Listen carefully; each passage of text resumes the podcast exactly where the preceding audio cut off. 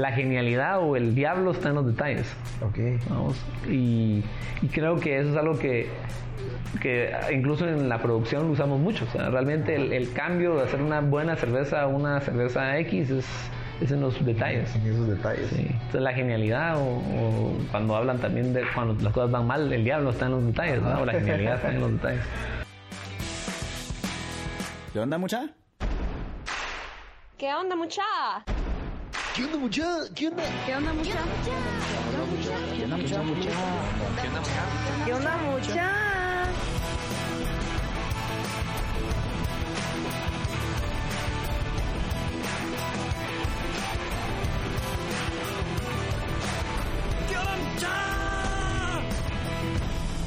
muchachos? ¿Cómo están? Espero que estén muy bien. Mi nombre es Jorge Delio y suelo ser la persona que te recuerda que aún no sos ni la mitad de lo que vas a llegar a ser. Así que bienvenido una vez más a ¿Qué onda mucha podcast? Comenzamos.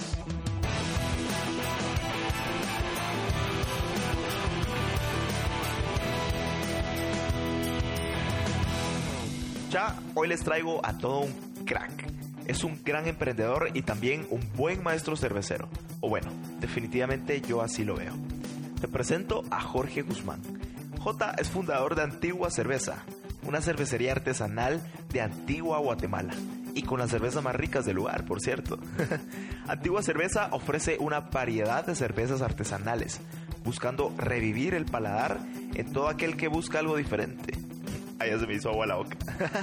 es bien curioso porque las cervezas tienen nombres bien originales, bien chileros. Está la muy noble, Don Nadie, Cucurucho y Sin Novia. Esa fue creada especialmente para mí. la historia de J es bien interesante porque es increíble la paciencia y la resiliencia que tuvo con este sueño de tener una cervecería artesanal. Y justo en un lugar tan lleno de historia y tradición, donde creció toda su vida prácticamente. Estuvimos conversando acerca de los retos que pasó al fundar su empresa y todas las lecciones de vida que se llevó. Pero bueno, no te cuento más, te dejo a que escuches esta historia. ¿Qué onda, mucha? ¿Cómo están?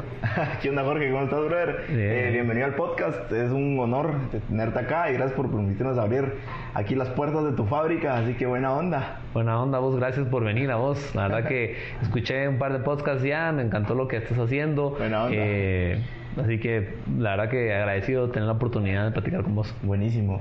Como te comentaba, estamos en esta, continuamos en esta temporada llamada Historia, en donde nos vas a contar tu historia literal y vamos a extraer esos aprendizajes.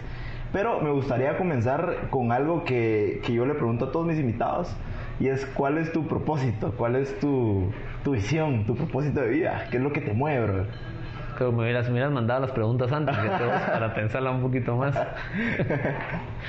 Em, pues no, no te sé, no, no- nunca me había puesto a pensar eso en eso así bien, bien a fondo, pero te puedo decir que creo que la razón más, la, una de las cosas que, mis, que hicieron que Antigua Cerveza se armara o, o fue como que mi propósito de, regresar a Guatemala y hacer algo por mi país. Ah, Creo que realmente eso tal vez es de las cosas que me motiva, es hacer cosas para nuestro país, mejorarlo y de ahí pues se transfieren muchas otras cosas más, pero diría que por ahí empieza. Increíble porque sí, mu- mucha gente tiene la mentalidad de no, aquí en Guate no va a prosperar y se va a otro país y, y hay gente bien pilas aquí en Guate y se va a otro país. Seguro. Ajá, entonces va, súper. Quisiera comenzar eh, tocando el tema de tu infancia. ¿Qué hacías de niño? ¿Qué, qué cualidades tenías que, que definitivamente te llevaron a lo que sos hoy? Contanos un cachito de tu infancia. Pues, eh, mira, yo creo que era chistoso porque le preguntas a mi mamá y le preguntas a mis primos, que tengo un montón de primos mayores, Ajá. y siempre decían que, que yo era tal vez el que seguía siempre las reglas, vamos. Era, era el niño que... Y si alguien... Sí, básicamente, si, y si alguien se sentaba en mi lugar, yo pedía por favor que se quitaran, y si no se quitaban, eh, el mamá, vamos, y, y básicamente, ah, tal vez no tenía muchos, tal vez no les caía muy bien por eso, a vos al principio, pero siempre fui el que, siempre me gustaba saber quién estaba, quién era el que tenía, eh, quién estaba, de, ¿cómo te digo? quién estaba al mando, quién estaba en, estaba en colegio. Me dicen que la primera vez que cambié de colegio eh, fui a preguntar a la recepción quién era la directora porque quería saber quién estaba jefe. Vamos. Ah, eso estaba en cuarto grado primaria cuando no. eso. Entonces creo que siempre fui como que el niño que como que seguía todas las reglas. eh, no sé si fue porque mis viejos eran bastante estrictos o qué, pero mm, eh, siempre fue como que dice hay que seguir bien las cosas y, y al seguir bien las cosas como que siempre me enfoqué mucho en los detalles. Me gustaba mucho planear mi día. Mi, mi primo, con mis mejores amigos, Ajá. siempre me chinga de que eh, los sábados yo sido un, un horario de todo lo que íbamos a hacer ese día. De 10 a 10 y media vamos a desayunar, de 10 y media a 11. planificabas bien todo. Pues sí, básicamente. Ahora ya no tanto, gracias a Dios, Ajá. pero sí. O sea, eso era como que bien estructurada mi vida de niño, vamos. Ajá. Eh, y eso me enseñó, pues creo que eso lo, lo traigo hasta ahorita, solo que un poco más relajado. Y ahí investigándote un poquito, vos creciste aquí en la antigua. O sea, Sí. sos nativo de aquí. ¿Cómo, fijo. cómo fue esa parte? O sea, sigue siendo parte, de... Definitivamente, pues nacido y crecido, cuarta generación antigüeño. Ajá. Eh, pues una lindura crecer acá. eh, ibas caminando al colegio, te ibas en bici al colegio, Ajá. este, salías a comprar pan, o sea, salías a cenar en un restaurante a dos cuadras, ¿me entendés? caminando con tus papás. Eh, nosotros vivimos cerca del Hotel Antigua, íbamos a desayunar al Hotel Antigua, a los, a- ¿me entendés? Pasando la calle.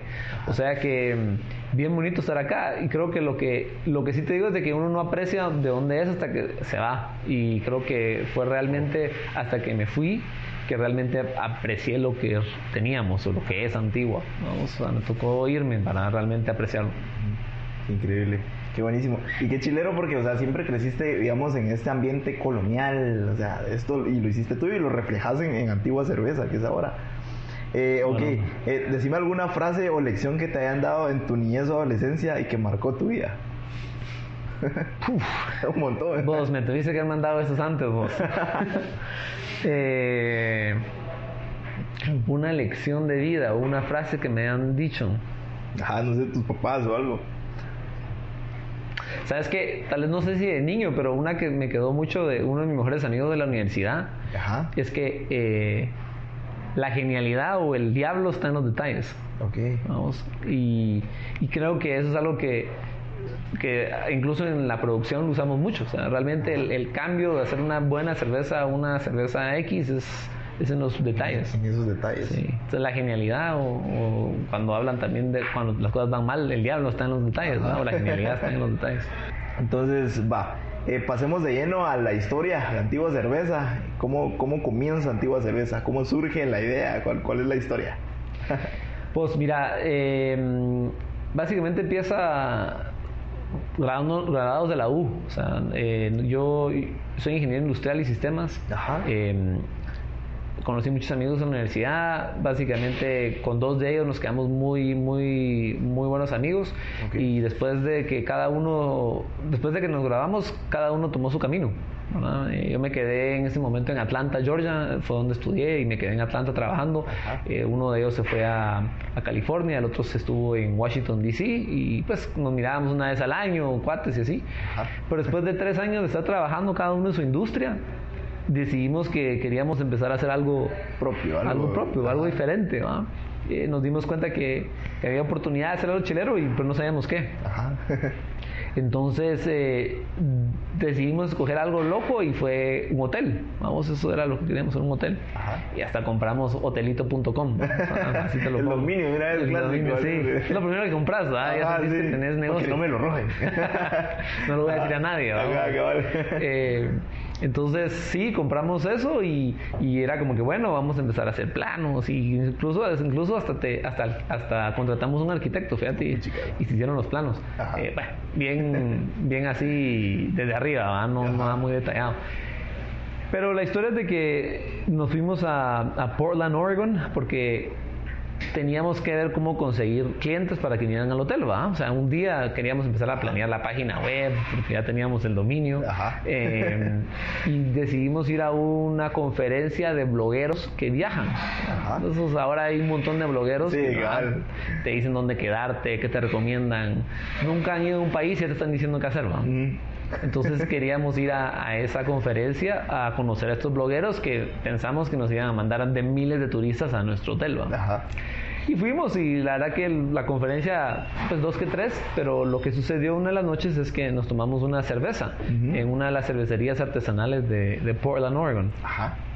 Y tomando y sentándonos ahí, básicamente por primera vez probé una Pale Ale, ¿no? una, una cerveza originalmente inglesa. ajá.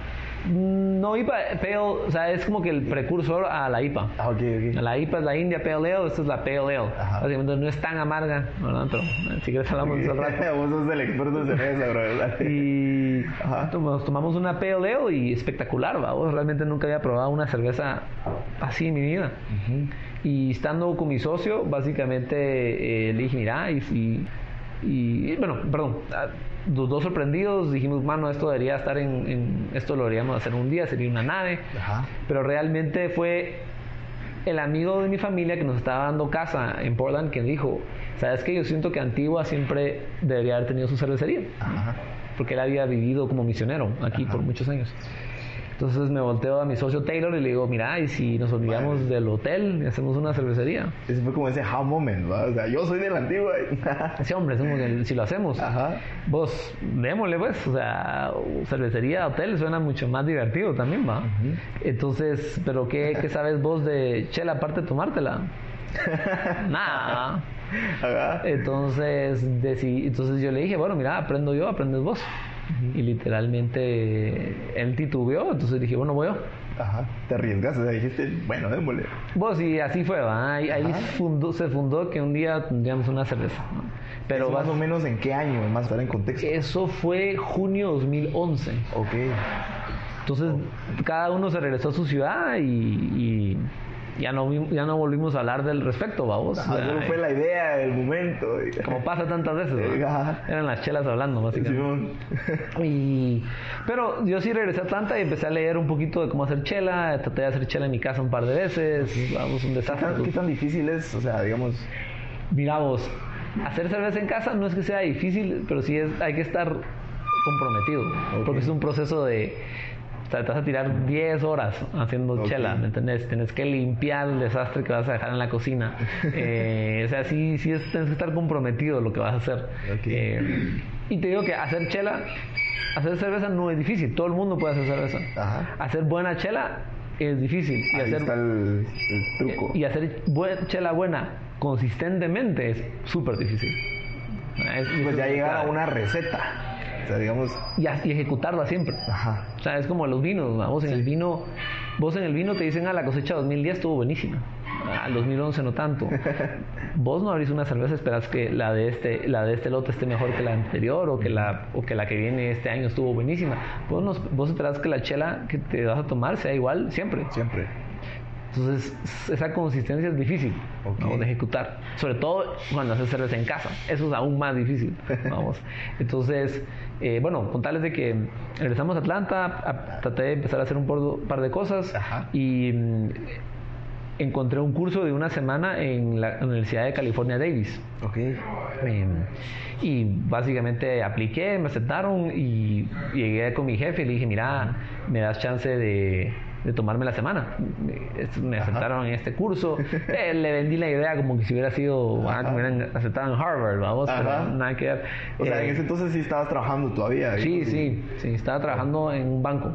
En un banco. Eh, entonces le dije y me dijo, bueno, tomate la semana, anda y me contás, ¿ah? ¿Qué aprendes? Ajá. Entonces ah, me fui chilero porque fue en la Universidad California Davis. Aquí ellos tienen un programa fuertísimo de cerveza, también un programa muy fuerte de vinos. Que ahí está todo básicamente Napa Valley y todo esto que hacen vinos espectaculares en Estados Unidos. Ajá. Pero te puedo decir que después de una semana no es que aprendí a hacer cerveza, sencillamente aprendí a entender cómo se hace la cerveza. Como y el también- proceso en general. Sí, definitivamente. Y cómo hablar de eso. Vamos, cómo hablar de la cerveza, cómo hacer preguntas un poquito más eh, profundas del proceso de la cerveza. Vamos, porque eh, realmente los ingredientes, los procesos que se usan, las técnicas que usas para hacer cerveza, eh, a menos que estés en la industria, Ajá, sí, no, no sabes nada. pues. Precisamente, pues vamos, no es como que seas parrillero en tu casa aprendes a cómo hacer carne, porque no puedes, o sea, es más difícil hacer cerveza. Ajá. Entonces, lo que me dio esa oportunidad fue aprender a hablar del producto y tuve chance a decir cosas de la vida. La semana entrante que regresé de ese curso, enero 2012 ahora, eh, conocí al dueño de una cervecería en un bar. Puchicas. Así. Madres. No, y, yo creo que, o sea, de verdad, ese creo que fue un punto crucial en tu vida porque nada pasa por casualidad, pienso yo. Yo estoy de acuerdo Así con tenía vos. que pasar. Definitivamente. Increíble. Viendo para atrás, Ajá, uniendo esos puntos, ¿no? uniendo sus puntos es vos eh. Ah, no puedo creer no, no puedo creer que lleguemos hasta aquí para que aquí se acabe me explico porque tantas cosas pasaron que no tuvieron que haber pasado tan finas que nos pusieron aquí ¿me entiendes? entonces sigo creyendo que, que sí que definitivamente estamos acá por un propósito y, Claro. y que falta mucho ¿no? Ajá. Y entonces bueno con tal que conocí a este chavo ahí en este bar Ajá. y nos caímos muy bien, vamos, eso fue la otra suerte, tal que ya tenía un par de chelas encima, pero nos caímos muy bien y, y me invitó al día siguiente a visitarlo, a su cervecería. Ok. Entonces eh, me fui a, a- a visitar su cervecería. Ajá. Él estaba como a una hora de Atlanta, algo así como antigua Guatemala con la ciudad, vamos. Entonces eh, era viernes en la noche, el sábado en la mañana me levanté temprano. Y me agarró el camino. Agarré el camino. Estuve ahí todo el día, vamos, me enseñó y todo y, no- y nos caímos bien. Básicamente para, para contarte, hice eso todos los sábados por seis meses. O sea, todos los sábados me levantaba temprano eh, y me iba a la cervecería. ¿Y qué, ¿Verdad que- o sea, ¿y qué dijiste en el chance? Porque o sea, tenía entendido que una semana. ¿O eso fue después? Eso fue después, perdón. O sea, yo regresé de las, yo, yo regresé de la, yo regresé de, de California a la semana y el fin de semana siguiente conocí a este chavo. Ah, ok, Eh, ok. Glenn se llama. Conocí a Glenn en, en un bar en Atlanta. Y básicamente la cervecería de él estaba a una hora de Atlanta. Ok. Yo vivía en Atlanta. Entonces me iba básicamente eh, todos los sábados a visitarlo. Vamos, con pues, el- mi día libre. Ajá. Entonces me iba a verlo y lo ayudaba con lo que pudiera ayudar y organizar tours y todo eso. En- al principio pues solo organizaba con sillas, después me pusieron a servir cerveza y así vamos. Eh, eso fue por seis meses. Y aprendí pues muchísimo de, de la, de- de la cerveza y cómo era la industria. Y finalmente, después de varios meses de, ya de, de amistad, le pregunté, mira, ¿me dejas trabajar para vos? Ajá. O sea, en ese entonces todo era gratis. O sea, vos ibas ahí y sí que por gusto. Y... Por gusto y Y placer. Sí, o sea, y, Increíble. y te puedo decir que como, como en mayo o abril de ese año le pregunté, mira, ¿me dejas, ¿me dejas venir a trabajar? Me encantaría aprender a hacer cerveza, me encantaría hacer esto en mi país, en Guate. Ajá. Eh, ¿me, das, ¿Me das chance de tra- trabajar? Entonces, básicamente me dijo, sí, venite, yo te enseño, pero dos condiciones, vamos, no te puedo pagar, porque no te puedo pagar porque no sabes hacer nada, es la realidad, o sea, te tengo que enseñar todo. Y eh, necesito que saques la misma maestría de producción de cerveza que saqué yo para que Ok. pues, te eduques adecuadamente y hablemos el mismo idioma, ¿no? porque si no, ¿qué estás haciendo acá básicamente? Ajá, es como, no, no te puedo enseñar si no me vas a entender. Y, y si lo vas a tomar en serio, Ajá. realmente edúcate, vamos. Porque hacer cerveza puede ser muy empírico y lo puedes hacer en la casa, pero si realmente querés llevar a hacer una cerveza de alta, de alta calidad, hay mucha ciencia detrás de ello. Química y todo el rollo. Definitivamente, química es. Yo nunca creí que me fuera a gustar tanto la química, es más, la odiaba en la U, pero ahora aquí estoy, vamos. Sí, de eso vivís casi, ¿qué? Mm, Básicamente, de eso yo. Eh, entonces sí, básicamente me dijo eso y yo regresé con mis dos socios, Jack y Taylor, y les dije, bueno, mucha, eh, si vamos a hacer esta idea de abrir una cervecería en Guatemala, es ahora o nunca. Yo renuncio a mi chance, estoy dispuesto a renunciar. Eh, me meto de full a aprender a hacer chela, pero necesito que me ayuden, ¿no? porque no voy a ganar nada y los ahorros no hay para, para tanto. Entonces, básicamente acordamos un monto y por dos años aquellos me mandaban dinero en PayPal, Wow. cada uno. Ellos siguieron su trabajo y, y literalmente abrimos un Excel sheet y en un Excel manteníamos lo que cada uno me mandaba cada mes y así viví por dos años. Qué increíble, o sea, de verdad que qué naves de socios porque no, o sea, no cualquiera haría eso. O sea, es creer bien en, en ese sueño. Sí, y mira, definitivamente, o sea, en ese momento no, no sé qué hubiera pasado si en dos años nos echamos para atrás o yo decido no hacerlo, no sé si les debería, les debería ese dinero, no te sé decir. Eh, sencillamente éramos, somos tres amigos muy buenos que nos conocemos de hace mucho tanto tiempo Ajá. y la confianza estaba ahí para hacerlo, vamos, y literalmente eso pasó, entonces renuncié a mi chance, Aquellos me mandaron, el primero de junio me mandaron plata ¿va? por PayPal y literalmente y me presenté a trabajar el primer día a la cervecería. Y, y ahí empezó, y fue una nave, porque literalmente empezamos a, A hacer- chela. ¿va? Ok. Eh, Eso, eso fue por seis meses, trabajando ahí. Al mismo tiempo, eh, como lo que ellos me estaban mandando era relativamente para subsistir, pues eh, literalmente también mucha gente que tal vez no menciono mucho en estas historias cuando cuento nos hicieron el favor vamos mi mejor amiga Gabriela por decírtelo me dejó vivir con ella por meses vamos. Eh, otro cuate habló con sus abuelos y me dejaron vivir en su sótano por un par de meses vamos. Eh, y así, o sea que estuve chilero porque realmente no era mucho lo que aquellos me podían aportar, pero yo también hice todo lo posible para, para poderlo hacer funcionar, Ajá, y recortar tu costo de vida lo más posible. básicamente. Vamos. Y, ¿y ahí ya estabas estudiando la maestría? O, o sea, Entonces ¿qué- la, la maestría empezó a finales de, de ese año y básicamente la maestría arrancó eh, y duró un año. Ok. Vamos, eso, el- la maestría está en Vermont y era un, era un curso eh, semipresencial y también en línea, básicamente. Entonces hicimos eso un año y después de ese año volví a regresar a Atlanta, Georgia, a terminar seis meses más con, trabajando. Entonces básicamente para finales del 2013 yo me estaba regresando a Guatemala ya sabiendo hacer cerveza Wow. de full. Ya casi como maestro cervecero, pues. ¿no? Casi, fíjate que sí, Ajá. mira, odio decir maestro cervecero porque, porque eso es un título que creo que te lo tenés que ganar y, pero en, en español no tenemos un buen no tenemos, o sea, no puedes decir cervecero, ¿va? porque te van a decir haces chara. ¿va? O sea, Clásico. ¿va? sí, cabal, entonces tenés que decir maestro cervecero en español, pero realmente en inglés te diría que es como head brewer, ¿va? o un brewer, pues realmente alguien que hace cerveza. Eh, entonces sí, me sentía muy cómodo de poder arrancar algo en Guate, haciendo cerveza. Qué increíble. Ok, y ok, ven- viniste aquí a Guate y cómo, cómo fue ese encontronazo, digamos, que estás en otro contexto en Estados Sí. Unidos y de repente venir a Guate, ¿cómo, cómo fue? Mira, do- de- 2013, Ajá. Para empezar fue difícil porque llevaba ya 11 años de vivir en Estados Unidos y, y ya todo cambia. O sea, tus amistades cambian, tu forma de ver la vida cambia. Sí. Eh, tus amigos que eran amigos ya no son tus amigos o ya no tenés cosas en común o qué sé yo. Eh, entonces era como que revolverte a encontrar, ¿verdad? Eh, regresé a Antigua en búsqueda de empezar esto y me topé con muchos peros. O sea, realmente no, no sabíamos dónde hacerlo, eh, realmente no había, en ese momento no había ningún- ni una otra cervecería artesanal en Guatemala.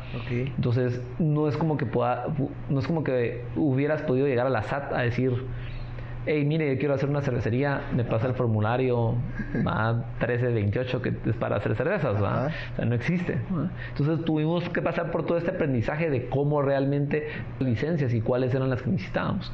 Entonces todo ese proceso pues nos tomó casi que el 2013, eh, tres años, hasta el 2016. Chicas. O sea, sí, porque no había, no había un caminito, digamos, o sea, ustedes era echar punta. Seguro, o sea, eso era. Eh, vos llegabas a, a, por ejemplo, ni siquiera sabías si el Ministerio de Salud, qué licencia tenías que sacar para el Ministerio de Salud, qué licencias tenías que sacar para el Ministerio de Ambiente. Eh, SAT no tenía la menor idea y SAT te, te rige, o sea, son los que con los cuales pagas esos impuestos de distribución de bebidas alcohólicas. Entonces, sí nos tocó como que realmente investigar y aprender el proceso de cómo legalizarnos, porque queríamos hacer algo serio. Ajá, sí, bien. Entonces, en 2013 empezó todo ese proceso y, y te puedo decir que fue en ese momento que ingresamos el expediente a SAT, que es básicamente un, un folio donde vos puedes, vos tenés que justificar tu derecho constitucional de poder producir, vender y distribuir cerveza. Oh, todo guatemalteco lo puede hacer ajá. pero sí no hay un formulario, no hay un proceso. Entonces tuvimos que, así fue como empezó. Y eso pasó tres años hasta que pudiéramos tener la licencia final. ¿Y, y tus socios qué decían en ese momento? O sea, todavía, o sea, ok, ya, ya sabían que ya podías hacer cerveza. Sí. Y dijiste, ok, la quiero en la antigua, pero Sí. o sea, me imagino un gran... O sea, detrás de escenas hay un montón de cosas, pues. Sí, sí. Pues mira, en el 2013, entonces como que terminó el 2013 y ahora era, bueno, ya, te- ya mandamos, ya mandamos a hacer, ah, ya mandamos a que empiecen las licencias. No sabemos cuánto va a tardar. En ese momento creímos que iba a tardar un año. Vamos, no fue así. Pero también en ese momento teníamos que empezar a buscar una casa. Sea, ¿Dónde íbamos a hacer esta cervecería? Entonces empezamos a buscar bodegas, empezamos a buscar casas, empezamos a buscar dónde. Hasta Aquí que en antigua supongo es dificilísimo. es- hay muy pocas bodegas en Antigua. Y, y también construir es bien difícil, porque obviamente nos, nos rige el, el, la- el Consejo de la Protección Antigua. Finalmente encontramos esta bodega que ya estaba construida y, y se adecuaba bastante bien a, nuestro, a nuestras necesidades. Entonces la alquilamos. Eh, te puedo decir que tal vez justo empezando en 2014 nos topamos con un clavo y ya no teníamos dinero. Vamos, Entre los tres ya no teníamos dinero. Habíamos convencido a otro amigo que se sumara ahí, pero realmente no era suficiente para, para arrancar. Entonces, en el 2014, cabalmente en febrero, decidí, básicamente tuve una conversación con Taylor. Fue como que tal vez la noche más oscura de, esta, de todo este rollo, ¿va? ajá. Porque ya le habíamos dedicado, yo le había dedicado dos años, Sí. va aprendiendo a hacer cerveza y todo. Y teníamos que decidir si íbamos a ir a recaudar la plata o si se acababa el sueño y, y nos, y yo me regresaba a trabajar, en algún, o me quedaba en Guatemala o me regresaba a Estados Unidos a trabajar o qué. Ajá, ese era como el escenario, digamos. O sea, Básicamente. murió el sueño. O sea, pero había tanto detrás de. Tanta lucha que se hizo. Eso, vamos. ¿Cómo fue ese, ese momento?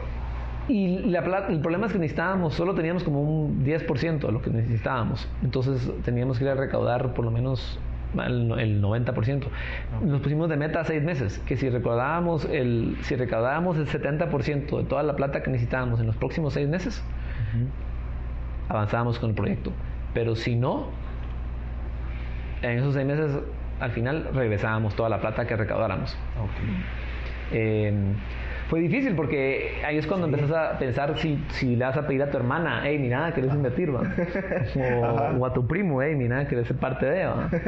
Y difícil porque también si, si no le pegas a tu meta, en esos seis meses hay gastos. Sí. Y si hay gastos, cuando le tengas que devolver el dinero seis meses, ya no le vas a devolver todo el dinero que te dieron. ¿no? No, y ya estaban alquilando la bodega, supongo.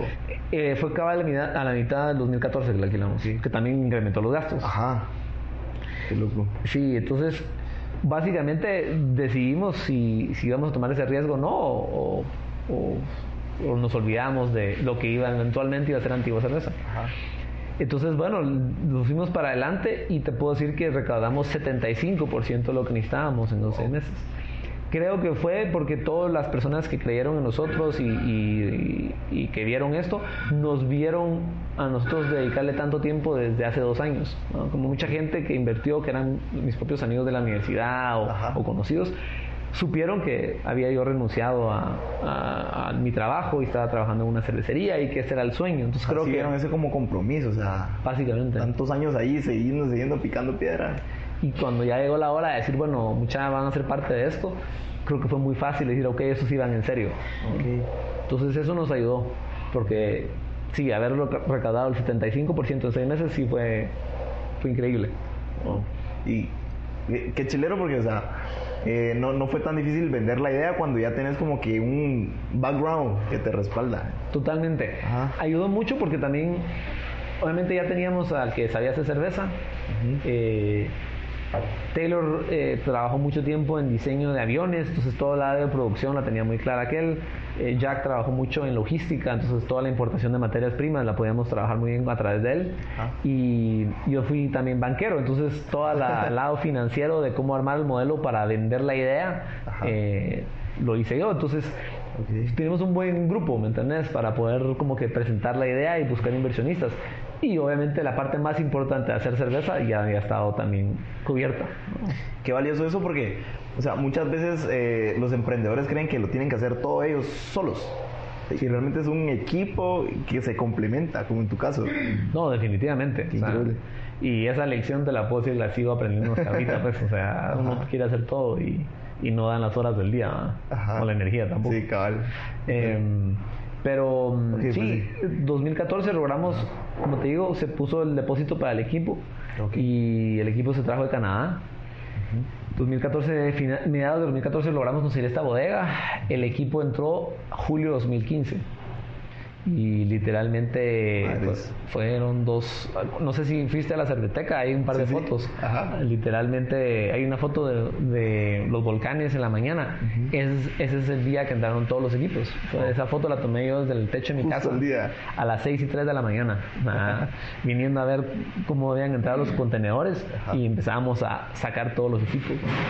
Eh, fue el día probablemente más estresante de mi vida porque Claro. Eh, el No equipo... son equipos delicados, o sea. Y eso, y, no, solo, no solo eran delicados, pero también el sueño se hacía realidad. Ajá. Vamos. ¿Y qué sentías en ese momento? O sea, llévame a ese momento.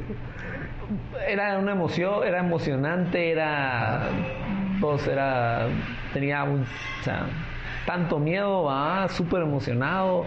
eh, difícil de explicártelo porque abrís el- abrimos el primer contenedor y literalmente ¡buah! Se abrieron las puertas vamos y, y se miraban los tanques pues. Ajá. entonces teníamos esta bodega habíamos hablado de esto por ya casi tres años y de la nada ya hay tanques ya hay equipo. Entonces pues fue tremendo pues eh, y, te, apuesto- y, te, y te digo que cuando bajamos todo y finalmente lo metimos en la bodega fue fue estresante o sea fue como casi que, que increíble, pero también fue como que en qué me metí, vamos. O sea. Sí, o sea, ahorita ya estoy aquí, pues ya. ya no hay vuelta atrás. atrás, ajá. Básicamente, pues. Eh, y bueno, entró todo, todo entró bien. Y ahora armar, vamos a armar el equipo. Armamos el equipo finales 2015.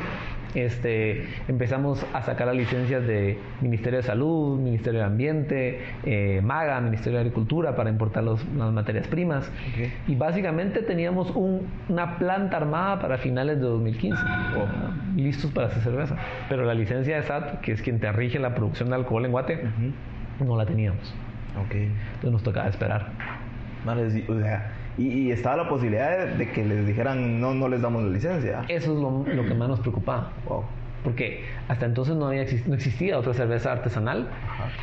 Y siempre te salen esas historias que me encanta hablar de los guatemaltecos, ¿verdad? Que Ajá. eh, será que te van a parar, será que la cervecería te, te va Sí, a parar, te va a autorizar la cervecería a hacer cerveza. Vamos, eh, bolas, muchas bolas. Sí, porque es una industria que, digamos, está ya mm, como monopolizada, ¿no? Aquí en Guate. O sea, con esas grandes marcas. Seguro, seguro. Qué gran reto. Y mm, se sentía, te puedo decir que ese era el miedo, que no sabíamos si algún día íbamos a tener ese permiso y encima de todo teníamos todo esto acá. Eh, pero sí me gusta decirte esto, que a pesar de, de que se tardó tanto, el día, el otro día más emocional fue básicamente finales de septiembre de 2017. Ajá. Sí, 2017, que finalmente, 2016, perdón, finales de 2016, que entró la licencia. Finalmente nos dieron la licencia como ¿Cuán- una, Madres, ¿cuántos años fueron de espera? básicamente tres años Tres años. de licencias de SAT. Wow. Y finalmente entró a un papelito que literalmente dice patente de producción de cerveza. Y eso es lo que te vala, eso es lo que te dice vas a hacer. Y eso fue el día que básicamente sentimos como que nacimos, porque es como que finalmente todo lo que tenemos acá, válido. O sea, va, va a pasar, ¿me entiendes? Madres, pero, o sea, ¿qué pasó en esos tres años? Porque imagino sus inversionistas, o sea, querían ver un retorno, o sea, imagino, y tus socios, o sea, ¿qué decían en ese entonces? Mira, Era como estar frenados, ¿no? Totalmente, frenados, pero sí, creo que hicimos un muy buen trabajo en comunicar la realidad de la situación. O sea, la realidad era, nunca ha pasado, Ujú. nunca ha habido una cervecería artesanal en Guatemala, Ok. no sabemos qué puede pasar, queremos hacer esto y, y creemos que va a pasar.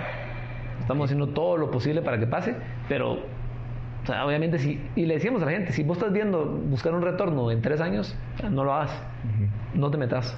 Y hubo gente que, que nos metió, ¿entendés? no, no entró. Pero era como que, mira, esto es una apuesta a 10 años. O sea, no es una apuesta ni siquiera a 5, es una apuesta a 10 años. O sea, si quieres ser parte de esto que puede llegar a crecer como llegó a crecer en Estados Unidos y en otros lados del mundo, métete y subite al ride y a ver qué pasa. Pero no lo veas como que si tenés si tenés 5 mil dólares y esos son todos tus 5 mil dólares, por favor no los metas, ¿no? Sí. Porque no, no te puedo garantizar absolutamente nada.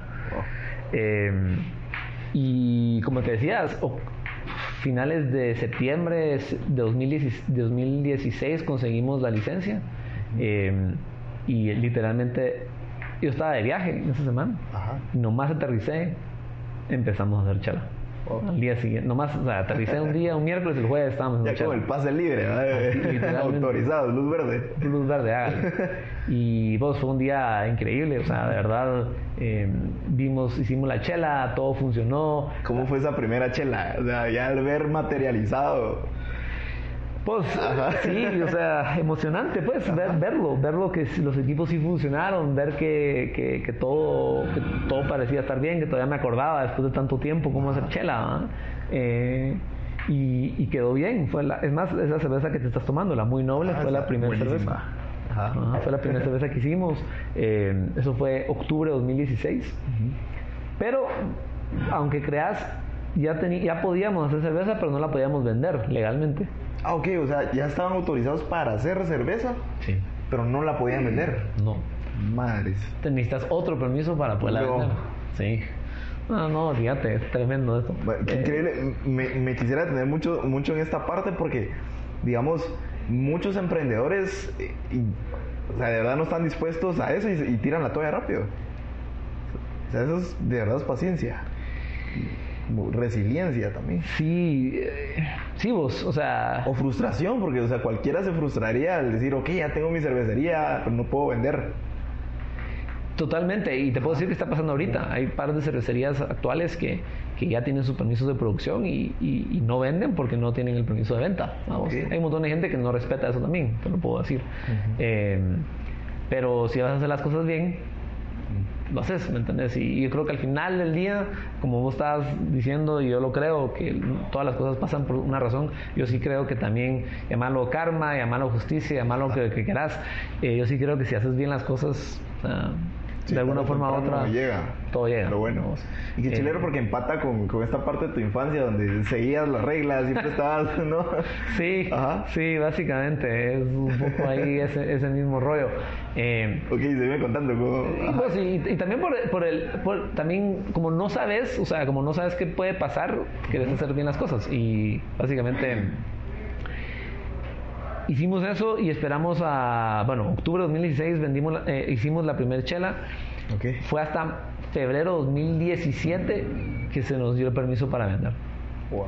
literalmente pues ahora estás hablando que ya casi qué Madres. casi tres años y medio casi cuatro años para poder vender la primera cerveza desde que ingresamos los expedientes Eh, y literalmente marzo 1 2017 vendimos nuestra primera cerveza en Papi Barbecue aquí en Antigua Wow. o sea salió el permiso y literalmente llevamos la cerveza Papis y la ofrecimos Aquel es una nave, ¿verdad, Blake? Sí, Ajá. con Blake hicimos eso. Eh, y vendimos las, vendimos dos cervezas a dos, a dos tipos de Irlanda. Estaban ahí sentados, quieren probar una cerveza local. Esos fueron los primeros clientes. Primeros clientes. ¿Y Hay qué? una foto ahí de eso. Ajá. No. ¿Qué, chilo- qué sentías cuando, o sea, eh, tus primeros clientes probando algo que tardó, ¿qué? Al final, ¿qué? ¿Ocho años? Sí, literalmente desde menos. 2012. ¿no? Ok. Sí, ¿Qué? Cinco años Cinco años. para ese momento. Sí.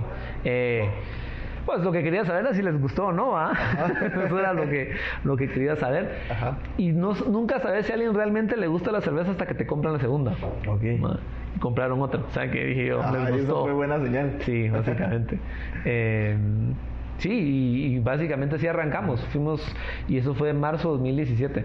¿no? Vendimos la primera chela y poco a poco empezamos a poner la cerveza en otros más lugares, pero eh, cada cervecería tiene su estrategia de cómo hacerlo. Nosotros escogimos algo muy, muy en particular de cómo crecer y siempre enfocados en un crecimiento muy local, muy en antigua.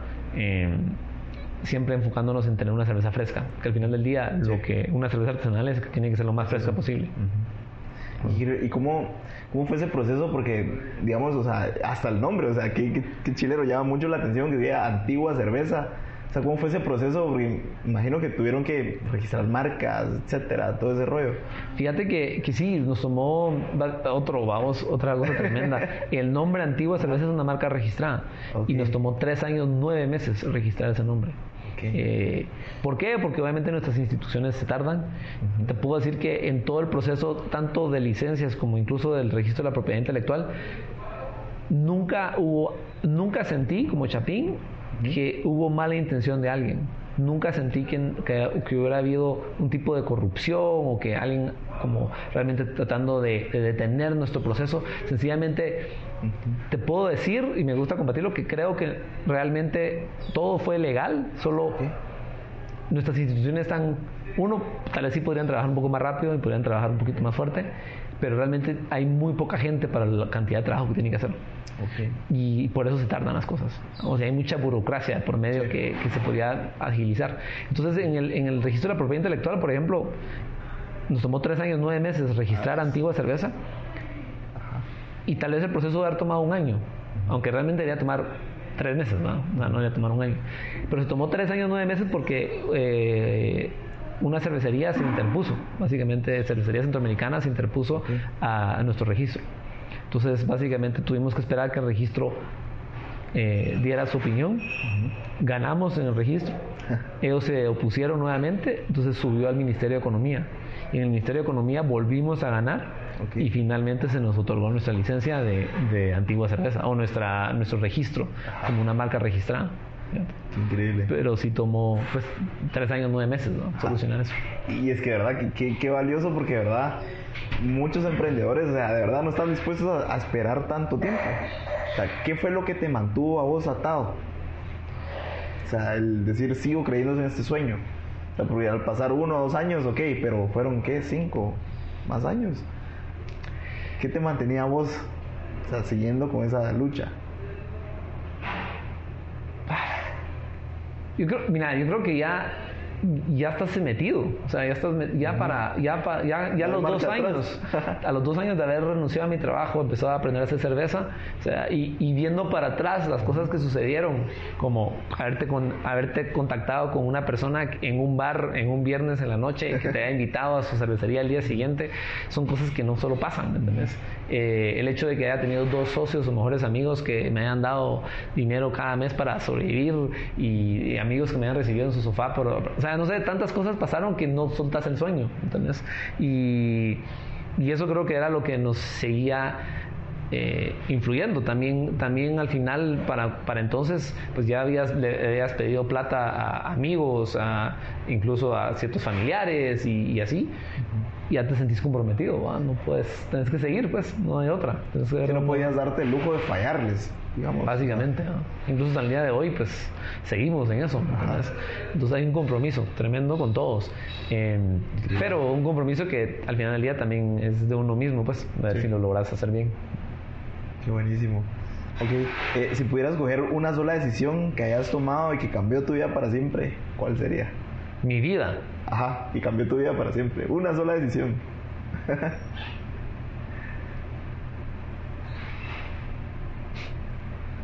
Eh,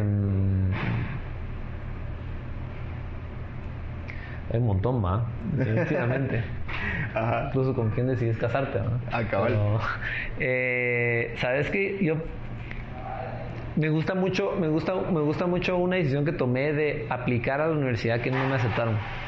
Okay. Eh, yo quería entrar a la, a la Universidad de Georgia Tech -huh. y no entré de, saliendo del colegio. No era, no era muy buen estudiante y, y no entré. Y, y, hice todo, y después fui a estudiar dos años a otra universidad.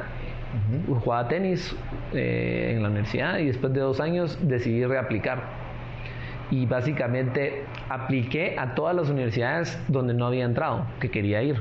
Particularmente Georgia Tech era como que la que realmente quería ir. Ajá. Y volví a aplicar. Y me aceptaron en todas. Y, a, y me fui a Georgia Tech, donde siempre quise ir. Ajá. Y me gradué ahí, ¿va? Creo que esa decisión fue tal vez de las que más te puedo decir que me ha influenciado en, en seguir como que si no lo logro, que listo, esperemos un rato, capacitémonos, aprendamos y probemos otra vez.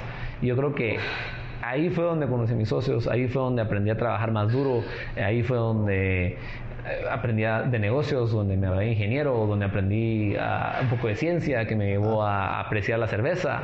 Eh, probablemente esa, volver a, volver a aplicar, volver a tratar de hacer algo que quería hacer que no logré al principio. Sí, que te habían rechazado al inicio, pero o sea, seguiste, seguiste insistiendo. Sí, esa oh. puedo decir que tal vez de las más fuertes. Ajá. Yo creo que ha cambiado mucho mi vida si no hubiera hecho eso. Okay. Increíble, gracias por compartir eso. ¿Qué, ¿Qué pensamiento tenés que pocas personas comparten? Sin museos, porque no sé qué piensan las demás personas. o algo que vos siempre llegabas, alguna frase o lo que sea, que no muchos están de acuerdo, pero vos dices, no, esto para mí es así. Le deberías de preguntar a mi equipo. Le deberías de preguntar al equipo aquí en Antigua Cerveza qué te dicen. Eh, tal, vez, tal vez, pero creo que es más de personalidad. Lo que te dirían mis socios es que yo soy el que ve los detalles. Regresando a lo que te habíamos hablado anteriormente. O sea, eh, no sé si tengo una frase, pero te puedo decir que sí. Eh, ese es mi rollo, o sea, es encontrarle las... Los detalles, como me dijiste al Sí, encontrar las comas, los puntos, eh, los detalles. O sea, ese es... Tengo...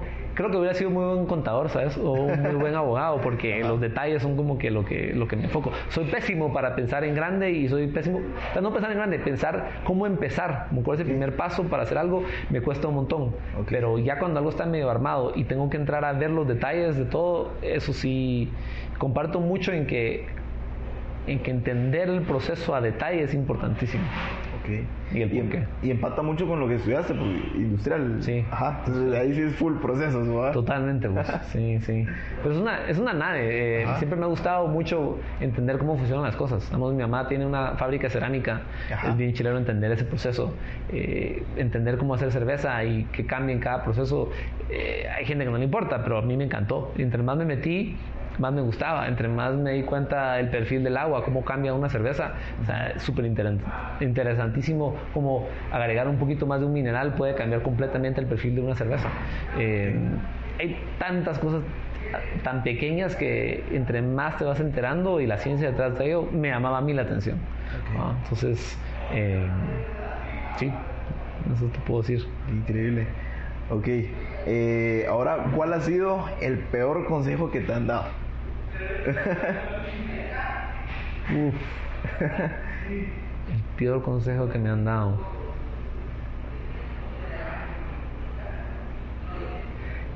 ¿Sabes qué? Tal vez. eh, creo que. el- no, vos. Como que solo tal vez se- seguir. Creo que. La gente espera que vos hagas algo. La gente, la gente que te quiere espera que vos hagas algo que, que sigas los pasos que ellos te, siempre te dicen que tengas que seguir, como que las expectativas que ellos ponen sobre tu vida. Ajá. Y, y creo que se, y seguir las expectativas que, la- que esas personas te ponen o, o- o la presión que te ponen a seguir esas expectativas siempre, creo que seguir eso es malo. Creo que esa presión, yo- ¿cómo te puedo explicar? Cuando yo renuncié a mi trabajo, todos me dijeron que no lo hiciera. Todos me dijeron que, que, que por favor no renunciara a mi trabajo, que, que trabajara los fines de semana, aprender a hacer cerveza. Pero decidí hacerlo, ¿me entiendes? Y, y no te puedo decir que sea, no sé si esto va a ser un éxito un día, espero que sí, pero, Claro que sí. pero eso fue algo que me decían que no hiciera. Entonces creo que no te puedo decir que es un consejo en particular, solo te puedo decir que era como que muchas veces mucha gente quiere que vos hagas, quieren lo mejor para vos y te quieren proteger. Sí. Y muchas veces esa protección Te hace daño a la te larga. hace daño a la larga, precisamente. Sí, y no lo hacen con mala intención. O sea, yo le llamo a eso como que seguir el guion de vida. O sea, Buenísima forma de ponerlo. Ajá, o sea, de verdad, a veces como que los familiares dicen, no, tenés que estudiar duro, tenés que trabajar duro en un lugar seguro, eh, casarte a cierta edad, porque así lo dice la vida, Seguro, ¿no? seguro. Entonces, uno a veces es como se quiere tirar al agua y, y te ocurre, ocurre eso, que te dijeron, no, no, ¿por qué? O, por ejemplo, te puesto, yo tenía, tuve un profesor de matemática que, que, que- de colegio que me cayó muy bien siempre. Y mate siempre, siempre le atiné un poco al mate, a la mate. Pero sabes que la otra cosa que yo quería hacer, yo quería estudiar cinematografía. Ese era mi otro rollo, mi otra Ajá. pasión. Y él me dijo, ¿por qué no se gradúa primero de ingeniero y después saque cinematografía? va?" Y yo dije, bueno, va. o sea, hace lógica, va. siempre voy a tener chances, soy ingeniero, pero tal vez no chance. No te voy a decir que me hubiera vol- convierto en Steve Spielberg, ¿va? Steven Spielberg, mucho menos, pero, pero sabes que es bien interesante. Ponerte a pensar hoy en día todo, todo los, la producción que existe de Netflix, de HBO, o le- de HBO, o eh, Hulu, o sea, ellos están produciendo su propio contenido. No te puedo decir que de repente eso hubiera sido mi rollo hoy en día. ¿va? Entonces, creo que eso, ese guion de vida que vos decís, que es bien interesante, la forma que le pusiste me encantó. Ajá. Lo voy a usar para que. Está bueno. Así que te pido permiso una vez. No, dale, autorizado. Eh, es eso, eso de seguir el guion de vida, creo que es como que muy un, un mal consejo. Sí. O sea, es porque limita eh, tus pasiones. O sea, por ejemplo, o sea, de verdad, no sabes quién quita hubieses llegado a hacer el Netflix, no sé. Puedo trabajar ahí, ¿me entendés? Y, o un buen director, no sé, pero me encantaba. Y me sigue encantando la cinematografía. Sencillamente seguí consejos y fui ingeniero. Y obviamente si no hubiera sido ingeniero probablemente no estaríamos Claro, al final conectas puntos y todo tenía que pasar así. Cabal. Eh, pero sí, buen, eh, bueno eso del guion de vida. Buenísimo, bueno. Ahora, ¿cuál ha sido el mejor consejo que te han dado? Pues me estás matando con esas preguntas. No, pues vas bien, vas bien. No Sí, a la no, si- siento que no, fíjate vos. Eh, el mejor consejo que me han dado. A gran.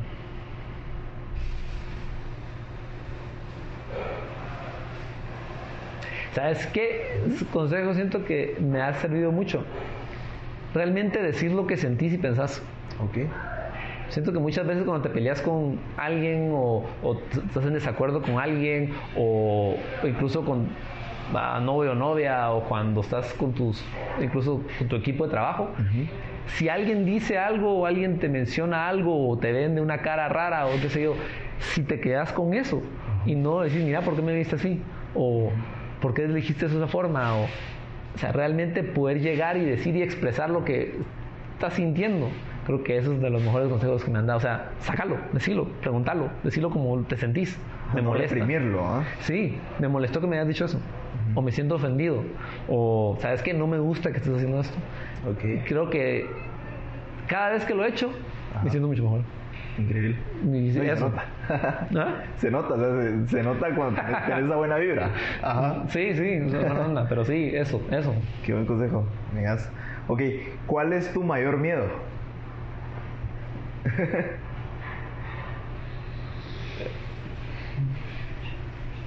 si quieres lo puedes separar como en personal y empresarial, lo que querrás. Eh, Una vez una invitada me dijo que le da miedo las arañas. vale, entonces... eh, pues, eh, pues hasta el día de hoy, tal vez el día que tenemos que tirar un lote, ah, eso va a ser un miedo. Ok. que- pero no ha pasado, pero va a pasar. Sí, eso, es, claro. eso, es, eso es la realidad. Sea, Sí, en un momento, no sé. vamos a tener que botar un lote, vamos.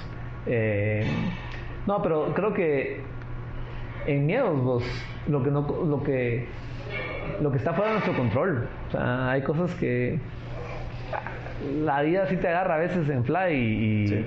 Y eso, vamos. O sea, yo, yo sí pienso todos los días que espero que este día vaya bien, espero que todos los que amo estén bien, espero que termine el día bien. Eh, lo que me da miedo son las cosas que no ves venir. ¿no? Eso, o sea, los errores, los, los, los accidentes eh, me aterran porque no sabes qué puede pasar. Sí. Ah, y eso Totalmente tal vez. cierto. Increíble. Ok, eh, ya estamos quedándonos ya corto de tiempo. Pasamos a unas últimas preguntas de cierre. Puro Y- Jeopardy, vamos. Ajá, cabal. cabal. Y voy a, voy a hacerte una pregunta que a mí me encanta en lo personal porque es bien deep.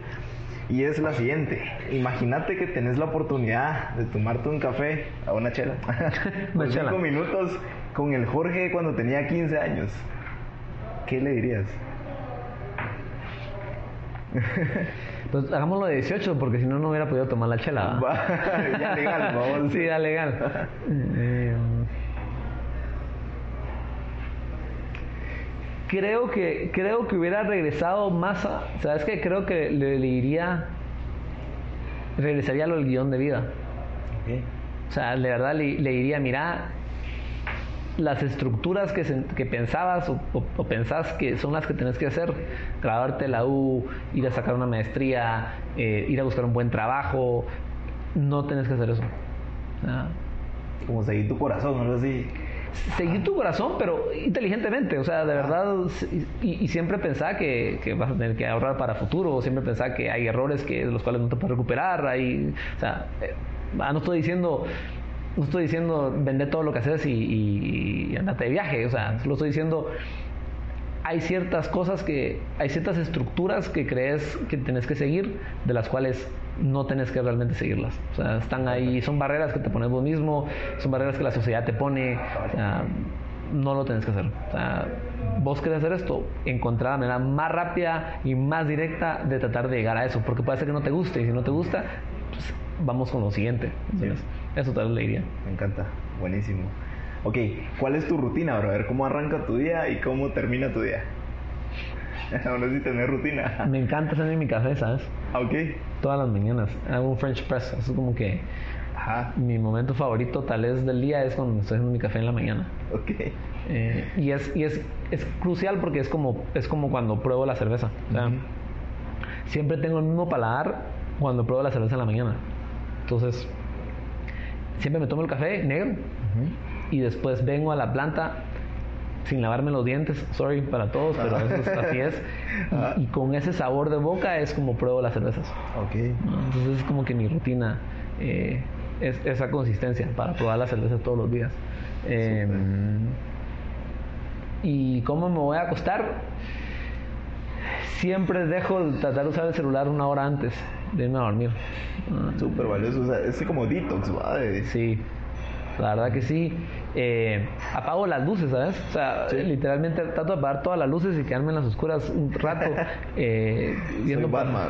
Sí, sí, Ah. cabal. Eh, pero sí, trato de no, ya no ver nada de nada porque te estresas y, y obviamente cuando estoy con mi esposa, pues... pues pasamos ya al final del día solo platicando, vamos, o sea, realmente eso es como que, pero ya sin, sin, Sin celulares. sin celulares ni nada, Ah, es como que como cierro el día. Ok.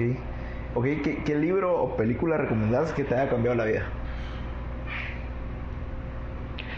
Vos, la, la que me encanta, película, déjame pensar, pero.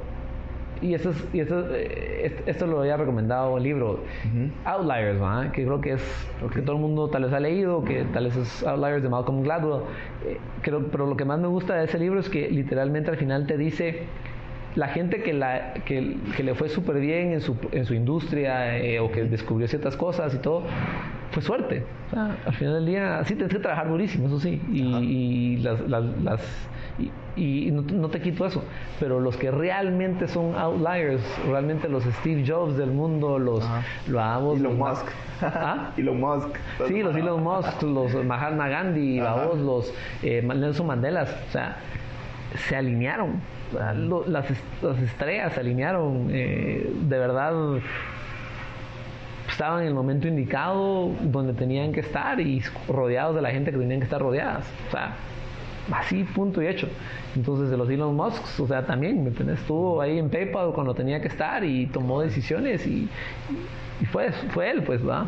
Entonces, ese libro creo que es chileno porque te inspira, pero también te dice, sos, sos humano, sos normal y muy probablemente no vas a ser uno de ellos y no te estreses porque... Ajá, relajado, o sea. O sea, hacer lo mejor que puedas, pero fresh. O sea, muy, no vas a ser el próximo Steve Jobs. Y creo que eso es refrescante. Ah, Sí. ah, eh, Increíble. y películas, vos sí te la. Fíjate que. Tengo cuál me encanta. Ajá. Que no es muy buena película. Pero, pero me encanta la música y me encanta las tomas. Se llama A Good Year. Ok. A Good Year de. ¿Está en Netflix? No. Fíjate que no sé si está en Netflix, pero Ajá. eh, déjame ver, cómo- de Russell Crowe, que tampoco, tampoco no es muy buen actor. Ajá. Vamos, no es, hay muchos mejores actores, pero A Good Year, y es súper cheesy, vamos, no es, te advierto.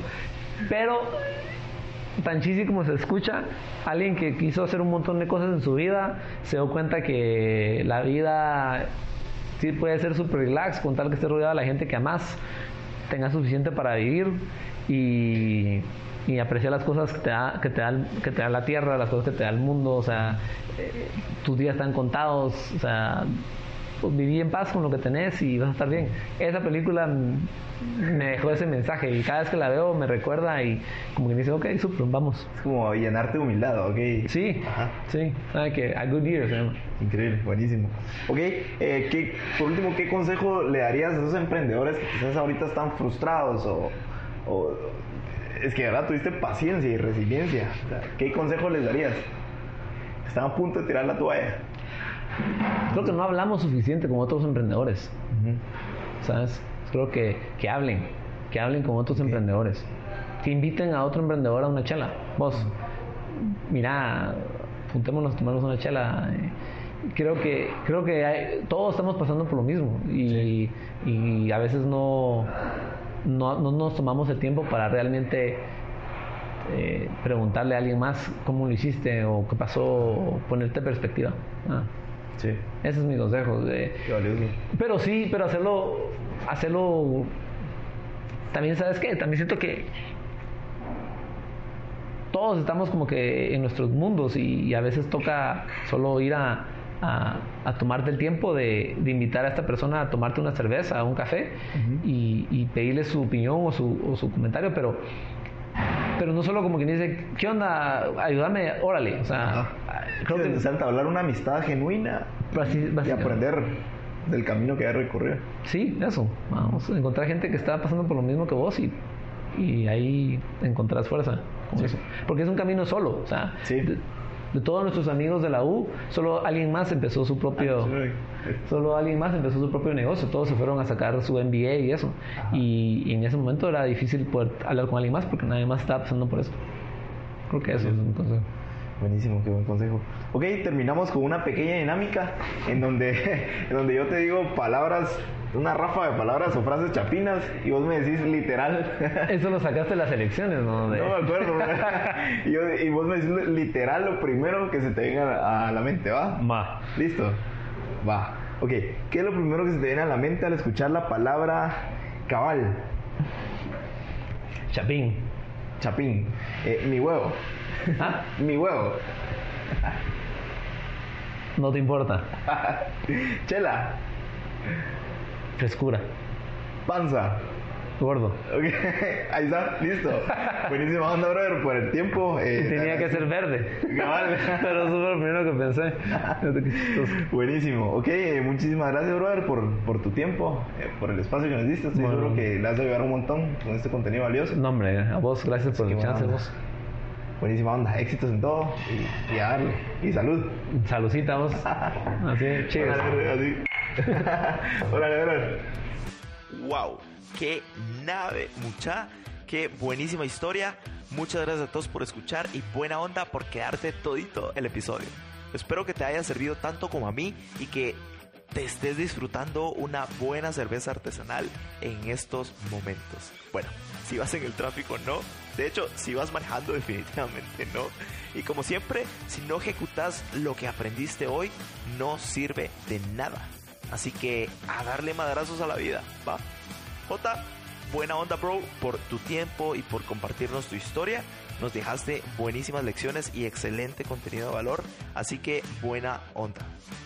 Recordemos que todo tiene un precio. La pregunta es, ¿qué tan dispuesto estás a pagar ese precio por llegar a donde querés? Así que mucha paciencia y mucha resiliencia. Puede ser que tengas que esperar años para lograr tus sueños, como le pasó a Jorge, pero si te rendís, nunca sabrás qué tan cerca estuviste de llegar. Y ok, hasta aquí el episodio de hoy. Por cierto, muchos me han preguntado sobre la siguiente temporada y es que para esta temporada hicimos una pequeña excepción. Definitivamente hay muchas personas con una historia increíble que contar, así que decidí extender esta temporada dos episodios más. Pero esta temática de historias nunca va a cambiar. Va a cambiar el contexto, las preguntas y quizás las dinámicas. Pero la esencia de escuchar la historia de alguien no cambiará. Así que hacia allá va el podcast, señores. Y nuevamente gracias por escuchar, por tantos mensajes, la mayoría súper positivos, y por darme esos empujones que muchas veces necesito. Quizás esto no lo saben, pero ustedes me suben la barra, me retan y me hacen querer mejorar este contenido de valor. Buscar hacer cosas diferentes. Así que gracias. Gracias tribu mucha vos que vas escuchando, vos que vas ahí en el tráfico, que estás cocinando, que estás lavando trastes, en donde sea que estés escuchando y lo que sea que estés haciendo. Eh, muchas gracias. Si aún no me seguís en Instagram, estoy como arroba Jorge Delio. Y también me encantaría que subieras una story con algún aprendizaje, frase o, algo que te haya dejado este episodio. Y también compartilo. Compartilo con tus amigos para que disfruten este tipo de contenido. Bueno, nos vemos en la siguiente historia. Órale.